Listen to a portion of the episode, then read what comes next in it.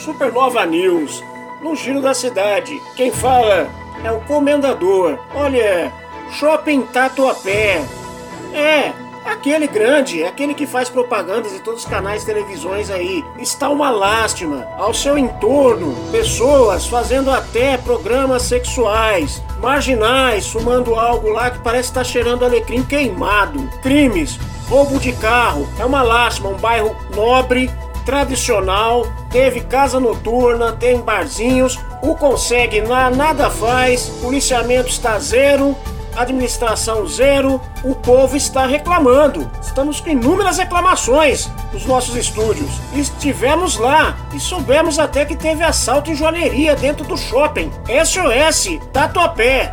Chega o Natal agora aí, como vai ser? Levar o 13 terceiro do pessoal que fica ali em volta, nos pontos de ônibus, somente ônibus que vão para a periferia, nas ruas ali escuras, vão ser assaltados mesmo.